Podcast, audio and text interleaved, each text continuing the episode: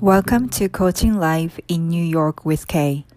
ニューヨークからお届けするコーチングライブポッドキャスト番組へようこそ私が番組ホストのコーチ K です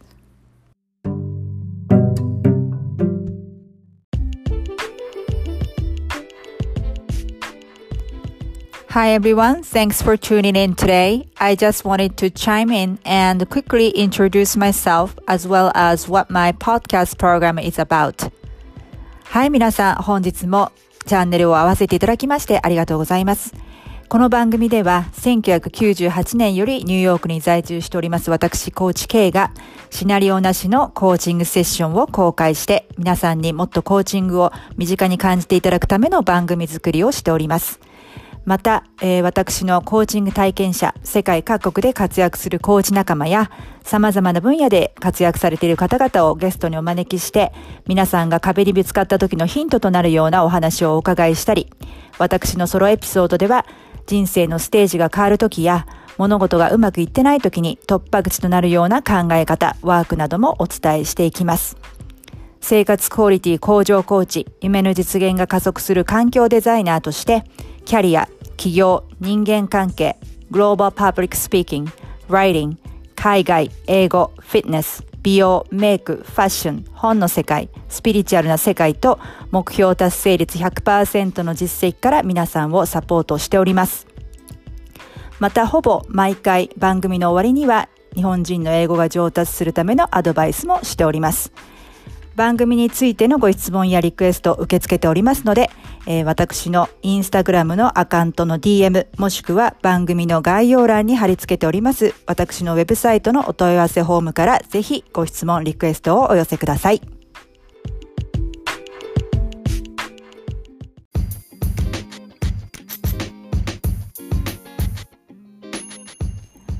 Hi everyone, welcome back to my podcast, Coaching Live in New York with Kay. Hope you enjoyed new ways to view time management last week. This is the last half of the discussion from my Instagram live. If you're not following me yet on Instagram, please follow me at k.saito.coaching. So, we talked about five new ways to think about time management last week. This week, we are diving into deeper dimensions of those five points by giving you some examples and um, showing you how you can actually start applying those concepts to your daily life. はい、皆さんこんにちは。 えー、先週タイムマネジメントについて新しい、えー、見方、捉え方をお話ししましたけれども、えー、楽しんでいただけましたでしょうか、え今日はその後半戦ということで、えインスタグラムのライブからの、え編集したレコーディングをまたお届けいたします。えインスタグラムまだフォローの、まだフォローされてない方、あの、ぜひ、えー、k.saito.coaching、えー、フォローしていただけたら嬉しいです。え、っと、まあ、5つの新しい、えー、方法ですね、えー、タイムマネジメントを考える上で、えー、そういうのを、え、具体的に、え、先週お話ししましたけれども、今週はさらに、え、深い、え、側面から、え、その新しい、え、その5つのポイントですね、捉え方を、え、まあ、例を挙げたりですとか、わかりやすい例を挙げたりですとか、えー、実際にどうやってその新しいコンセプトを、えー、日常の生活に取り組んでいけるかをお話ししています。えっ、ー、と、結構ね、あの、コメントもたくさんいただいてるんで、えー、そのコメントをピックアップしながらエンゲージメントの多いライブとなっておりますので、えー、どうぞお楽しみください。で、20代のそうですね、まあ、30代前半ぐらいまでは良かったけど、その後どんどん緩くなって、まあ、コーチングというものに出会うようになってから私のコーチが全然緩い人だったんでそれにかなり影響を受けてあとはまありょうさんともねポッドキャストで話したりとか、えー、ポッドキャストの外で話したりとかね投稿のやり取りとかにしてますけどやっぱ禅の思想に出会ってからはもうなんか衝撃を受けてあこういう考え方があるんだっていうあの創始の本を読んだ時にあのそのエピソードね創始っていうのは、えー、なんだろうエピソードとしてお話が書いてあるんですよね。でそこに学びが入っているっていうスタイルが、まあ、創始なんですけどそこにあの効率的効率を求めるのは恥ずかしいことであるって書いてあったんですね。でこれ何？みたいなすごいショックを受けてあの、まあ、その説明としてはそのエピソードはねえーと、何か村の人が何かを使って水を汲んでたのかななんかしてでもそこで宗師宗師自身だったか宗師の弟子だったかそれとも講師を例に出して書いてたかちょっと覚えてないんですけどあのこうでこうこういうやり方が、えー、あるだから、えーと、そういうふうにもっと効率的にやった方がいいじゃないかってその人に話しかけたらそんなことは分かっていますと。そういうやり方もある。でも効率的に動くことは逆しさが働く。要は悪,、まあ、悪く言えば悪賢くなる。いろんな計算が働くんですよね。でもそうですよね。皆様何かを効率的にやろうと思ったら計算働きますよね。ここでこうやってやれば1回で済むとかこうにこういうふうに伝えれば1回で済むとかでそれってまあもちろんいいことでもあるんだけれども確かに、えーと、ちょっとなんかプラスマイナスの計算が働く時ありませんか？じゃなくてもそういうことを働かせずに、えーと、効率を求めずに純粋に、えー、やるべきことを、えー、しっかりやる、えー、っていうことの大切さが書かれてあってなるほどと思っちゃったんですよね。効率を求めるのって恥ずかしいんだみたいな。これでもなかなかコーポレートワールド会社に勤めてると効率を求めないと仕事は終わらないので、どうしてもそうなっちゃうんだけれども、うん、だからそのタイムマネジメントの話とつなげると逆にその効率を求めてもっともっともっとってやっちゃうから苦しくなるんじゃないかなと思うんですよね。でいろんなデジタルな世の中になって効率は、えー、そうですね。確かに。本当に味わいを殺します。確かにおっしゃる通りですね。うん、本当にそう。そうそうそう。でえー、っとなんだろう。あとは目的をね目的がないことを楽しめなかったんですよ私。目的がないことをするのになんか意味が分からなかったっていうか。でもあのこっちの人ってそういうのがすごく上手でアメリカ人であの just for fun っていうかえ別に楽し楽しいからみたいな理由だけで別にそこに目指すものとかえー、目的がないんですよね。でも楽しいからやる。それそれこそれだけが目的っていうこと。なるほどみたいな。私は楽しいからっていう理由だけでは何も物事をしない人だったのであのそこに何があの得るものがあるのかとか、えー、がロジックで自分で納得できないと あの行動をするのは無駄だと思ってたんですよね。でそれって人生楽しくないよね考えてみたら効率的かもしれないけどと思ってあのただ効率的に生きてきたおかげで多分いろんなゴールは今まで達成できてきたとは思うんですけどそれだけだとそのりょうさんがおっしゃる通り味わいがなくなりますねなんかこうその瞬間瞬間を味わうっていう人生ではなくなると思います。で効率を求めすぎると効率を求めてもっと時間が欲しいって言ってるとなんかそれを追ってるだけで時間あの人生終わっちゃいそうじゃないです。ね、タイムマネジメントしようとして。うん、なんかそういうことも考えましたしなのでその時間に追われない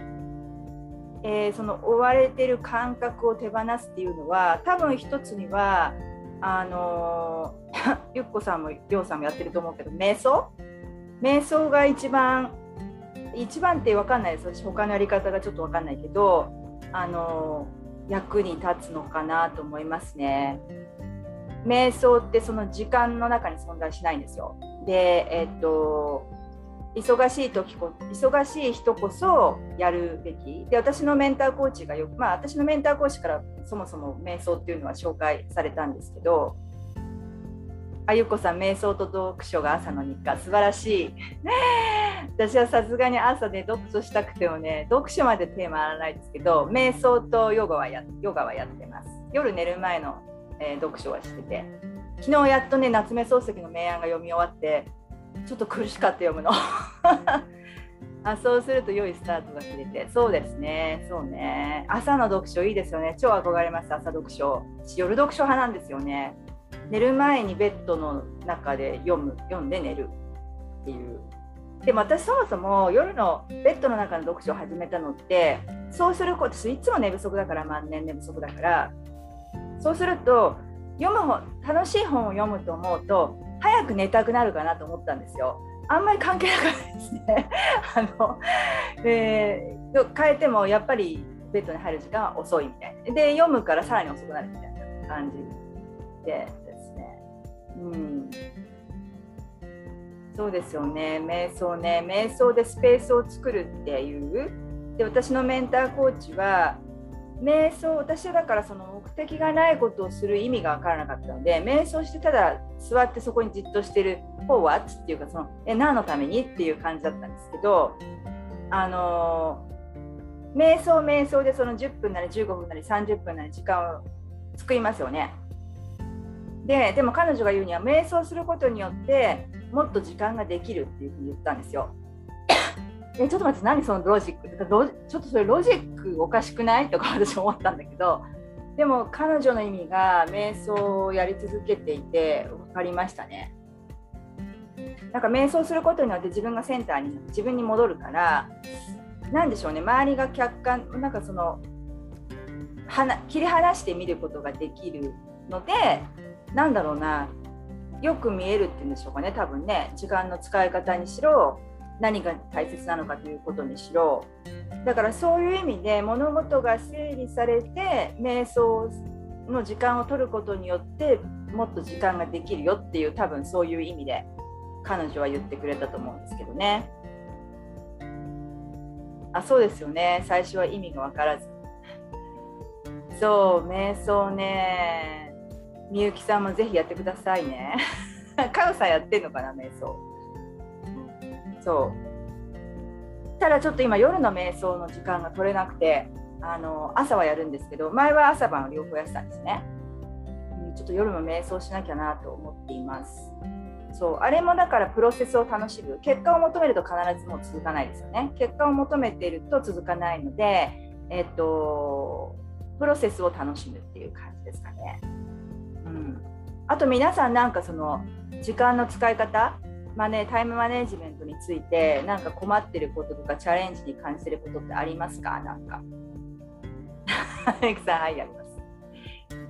そう瞑想最初の最初はね2 3分でもいいと思いますよ。私も最初5分も黙って目つばつぶつぶって座ってるのはすごくきつかったですけどね今はなんか10分じゃ足りないみたいな感じで気が付くともっとやっててただ眠い時にやると眠っちゃいますけどねそのまま居眠りしてたりします。そうその時間の管理するという発想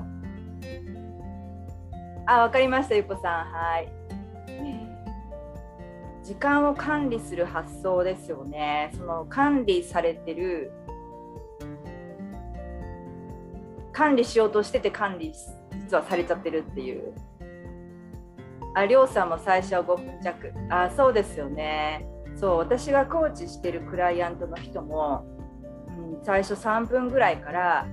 どういう一日にしようかなっていうことにフォーカスすることから始めてましたね。でもそれでいいと思います。なんか一日の最初に瞑想とかヨガをしながらどういう気分で一日を過ごしたいかっていうことにフォーカス、うん、だからタイムマネジメントともつながりますけれどもあの今日一日何を えっとこなさなきゃいけないっていうことよりもその何っていうのは do になっちゃうじゃないですか？その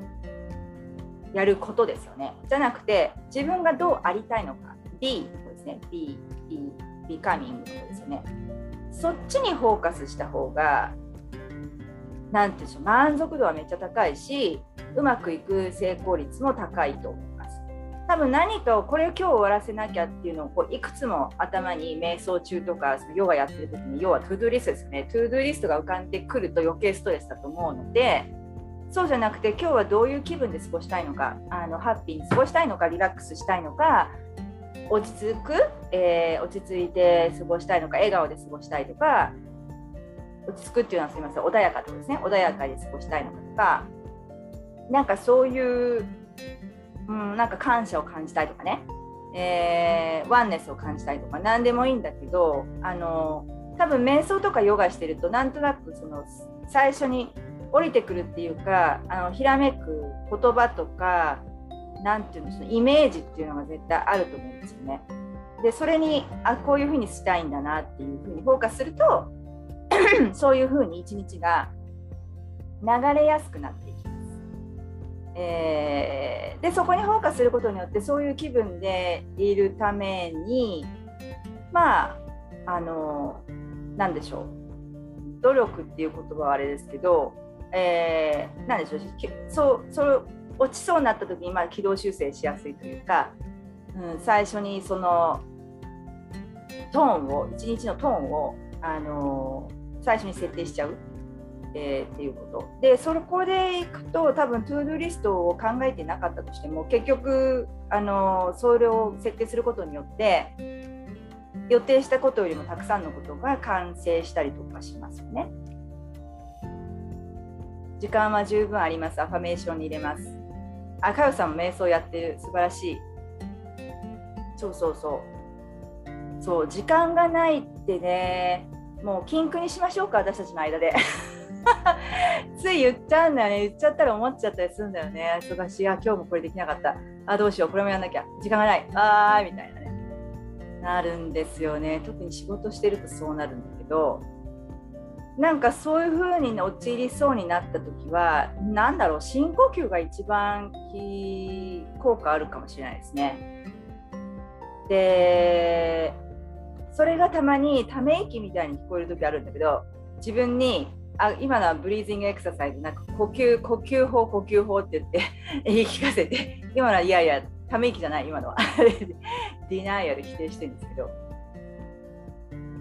あそうね。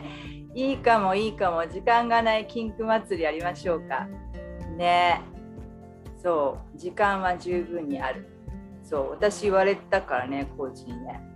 えー、この世の時間は全てありません。何だったっけな？I have all the time in this world だから日本語で言うと、えー、私は、えー、自分の、えーと私は時間が自分が必要なだけ十分にありますということを壁に貼っとけって言われた時は 貼ってた時期があったと思います確か。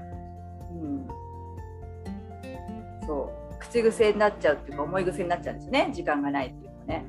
そうもうそれを言わないだからそれを言わないで1週間やってみて実験してみてエクスペリメントしてみてどうだったかっていうのをあの振り返ってみるというかもしれないですね。でいや大して変わらなかったのかあこう思うことでなんかこう脳がやっぱり勘違いして勘違いして本当は実際な時間がなかったのにあるように思えて本当にそのローオーバーアトラクションで引き寄せの法則でなんか時間に余裕があったとかねそうであと多分時間がないって本当に物理的にああもうマジで時間がないっていう風になった時はあのプラスのさっきの、えー、逆走逆発想で、まあ、時間の自分は断捨離をしたんだと。で時間がなければないほど、えーと、時間が自分はなんていうその必要がない、えー、必要時間がないからこそたくさんのことができる。まあ実際そういうことたくさんありますよね。時間がないからこそ集中してできる。なんか時間があると、まあいいや、後で、ああいいや、明日で、あいいや、明後日でとか、どんどん伸ばしていくじゃないですか。でも本当にまじまずいっていう時に、デッドラインとか、あの締め切りとか、絶対集中しますよね なのでそもそもじゃあ時間ってない方がいいじゃんっていう風に逆発想できるかなと思うんですよ。あ時間がない時間がないあラッキーだったら今集中できるねっていう風に、えー、思い込ませるっていうのもまあ一つの方ですよね。そうであとはおさらいするとローバートラクションと時間の断捨離と、えー、あとは時間をタイムマネージメントっていう言い方をそもそもやめてでもタイムをマネージしようとするから逆にマネージされちゃう、えー、から、まあ、そのコントロールを手放すっていうことですねリラックスが一番作業量を増やしてくれますそうですよね。りょうさんも多分締め切りとかあるんじゃないかなと思うんですよね。りょうさんちなみにその締め切りその、えー、執筆の締め切りがあってこう焦る時ってないですか？そういう時はどういうふうにして時間を調整しているというか作り出してるんでしょうかね。そうやっぱり瞑想とかリラックスすることですかね。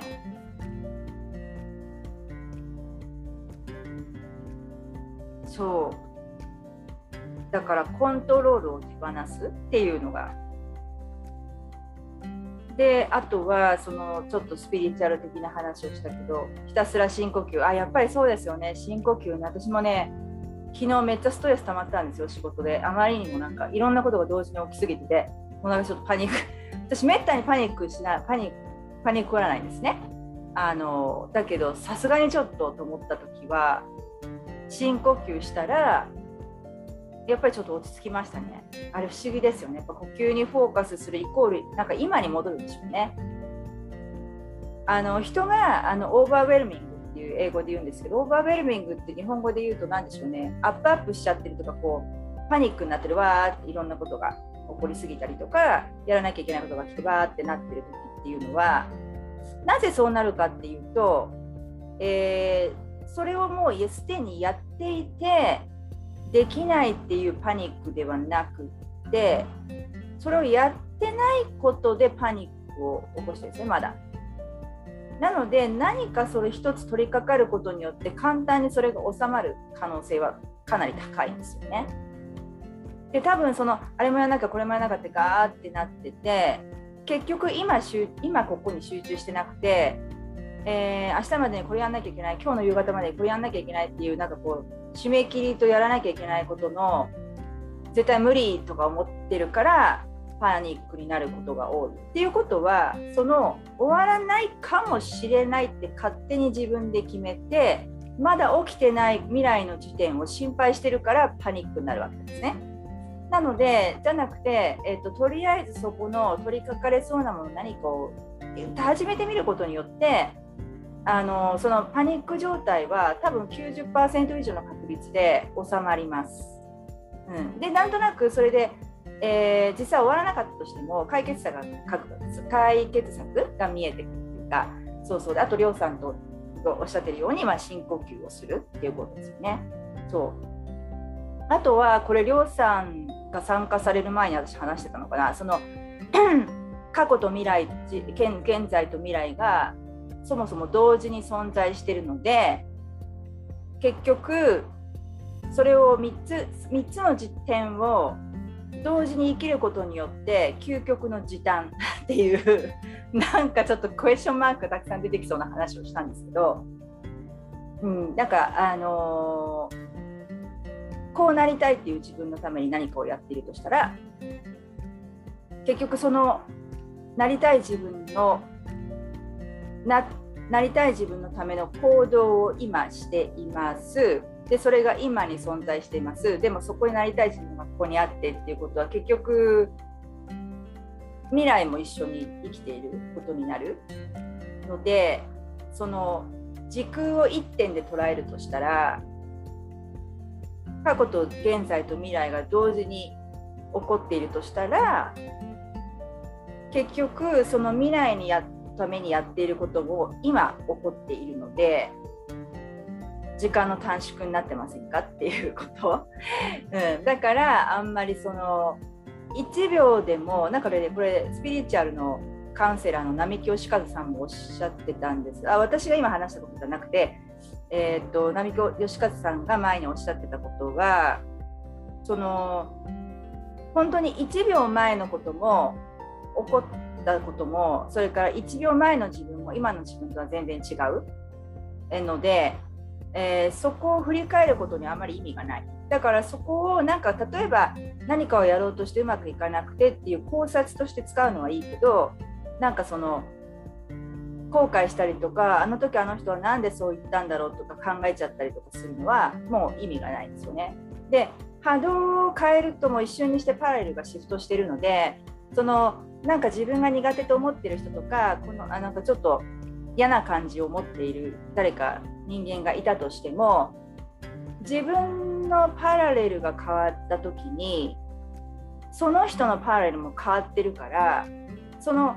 パラレルを移動した人に対して昔のパラレルにいた人に、えー、いたその人が言った言動とかを思っても仕方がないんですよ。わかります？すんごいわかんないからこれ なんかねそういうことをあ今の話は私の話ですけど似たようなことを並木さんもおっしゃってました。そう。2つですけどね。2つですけどでも多分、まあ、ポイントは、えー、自分の意識次第でパレルは簡単に変われる、えー、ということと,、えーとえー、時間がないと思った時にいや自分は今未来も同時に生きているしで今につながる過去を生きてきたっていうことであった時にすでにこう今の自分も実は過去に存在していて今の自分も実は未来に存在してるから結局時間の短縮になってるっていうこと。あの時間っていうコンセプトは人間が作ったものだから多分そこに現代の私たちはとらわれすぎていてでその効率を求めるのは恥ずかしいっていう話に戻ると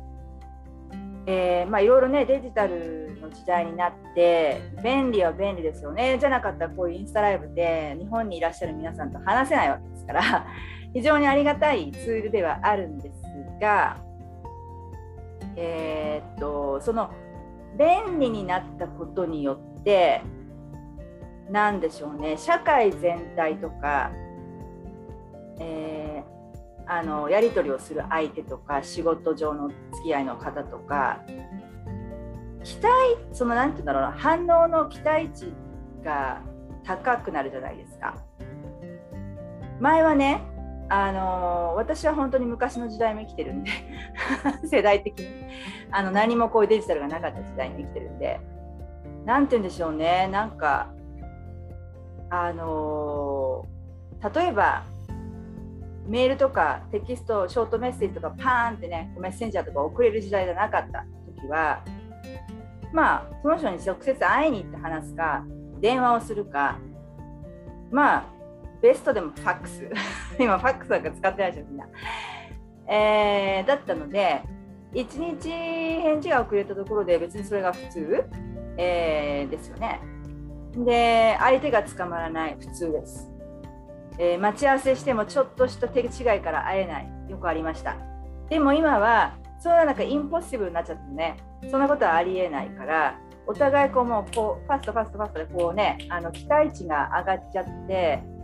それによってさらに時間に追われる風な感じになっちゃってるんですよね。なんかもっと時間がとかもっと詰め込んでもっとできるもっとモアモアモアなんですよ。だけどあのなんだろうやることを減らすことによってもっと自分になるって分かります？だうんとねうん英語で言うと The more you do, the more you become っていうか The less you do, you become more っていうかなんかこうやることを減らすことによってなりたい自分になれるっていうか自分が成長するっていうか要はまあ断捨離の一種だと思いますよね。時間がないキンク祭りですね。時間がないときはラッキーと思い集中します。深呼吸。そうですね。大切だと思います。えー、ハッピープルマニーさん、こんにちは。おはようございます。ありがとうございました、かよさん。はい。そうですね、そろそろ1時間なので、この辺でちょっとクローズしたいと思うんですけど、えー、っと、ありがとうございました。参加していただいて、えー、っと、アーカイブ残せると思うので、残しておきます。えー、っと、さようならをする前に何かコメントあれば大丈夫ですかね。アーカイブ残したところでまた、あの、もしコメント、質問あったらしてください。タイムマネジメント。はい。えー、じゃあでは一応じゃあこの場で時間がないキンク祭りを、えー、ゲームをやりましょう。はい、でこれうまくできてたらあの来月いつかポッドキャストでも公開したいと思います。ありがとうございました。楽しかったです。皆さんも良い週末をあのお過ごしください。あ ありがとうございました、りょうさん。ゆきさん、ありがとうございました。かよさんも。またライブやるので、時間があったら遊びに来てください。失礼します。